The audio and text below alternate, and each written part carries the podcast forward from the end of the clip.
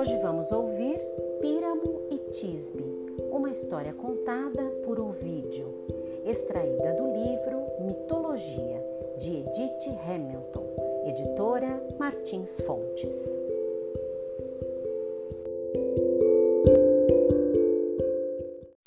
Já houve um tempo em que o vermelho profundo das bagas de amoreira era branco como a neve.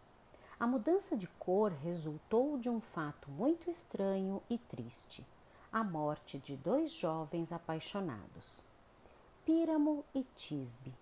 Ele, o mais belo dos jovens, e ela, a mais bela virgem de todo o Oriente.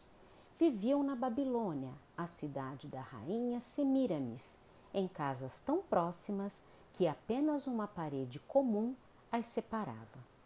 Crescendo assim, lado a lado, aprenderam a amar-se mutuamente. Queriam muito casar-se, mas não havia como vencer a proibição dos pais. O amor, porém, não pode ser proibido. Quanto mais se cobre a chama, mais fortes ficam as labaredas. Além disso, o amor sempre acaba encontrando soluções. Não era possível manter separados esses dois jovens cujos corações explodiam de amor. Na parede que separava as duas casas havia uma pequena fenda da qual até então ninguém se dera conta. A quem ama, porém, não há nada que passe despercebido.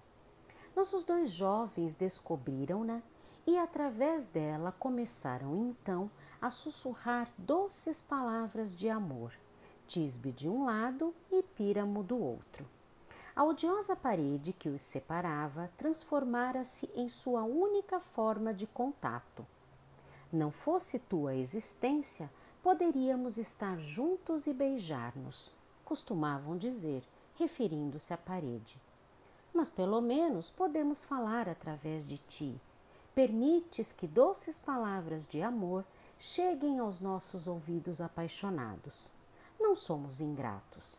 Assim falavam, e quando a noite chegava e tinham de separar-se, era na parede que davam os beijos que não tinham como chegar aos lábios do outro lado. Todas as manhãs, quando o alvorecer já expulsara do céu as estrelas e os raios do sol já haviam secado a geada que endurecia a relva, iam furtivamente até a fenda e ali ficavam, às vezes trocando as mais doces juras de amor, outras vezes lamentando o triste destino a que pareciam condenados.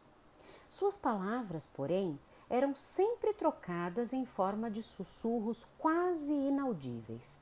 Por fim, chegou o dia em que não tinham mais condições de continuar suportando aquela situação. Decidiram que naquela mesma noite iriam tentar fugir e atravessar a cidade em direção ao campo, onde finalmente poderiam ficar juntos em liberdade.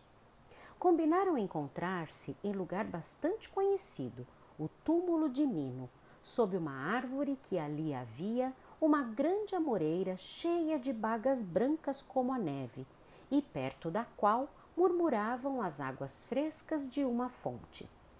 O plano lhes pareceu perfeito e para eles aquele foi o mais longo dia de suas vidas. Por fim, o sol mergulhou no oceano e a noite chegou. Na escuridão, Tisbe saiu furtivamente de casa e, fazendo o possível para não ser vista, dirigiu-se para o túmulo onde haviam combinado encontrar-se. Píramo ainda não tinha chegado e ela ficou a esperá-lo com a coragem fortalecida pelo amor. De repente, porém, a luz da lua permitiu-lhe divisar o vulto de uma leoa que se aproximava. A fera selvagem tinha acabado de matar uma presa, tinha as mandíbulas ensanguentadas e vinha saciar a sede na fonte. Estava ainda a uma distância que permitia a fuga de Tisbe, mas ao correr em busca de um abrigo seguro, a jovem deixou cair a capa que trazia nos ombros. Ao voltar para o seu covil, a leoa viu a capa e, antes de desaparecer na floresta, abocanhou-a e fez dela apenas um monte de trapos. Ao chegar, poucos minutos depois, foi com essa cena que Píramo se deparou. Diante dele estavam os farrapos ensanguentados da capa e visíveis na obscuridade as pegadas da leoa. A conclusão era inevitável. Tisbe estava morta. Ele permitira que seu amor, uma jovem tão delicada, viesse sozinha para um lugar tão cheio de perigos e ali não estivera para protegê-la. Fui eu que a matei, exclamou.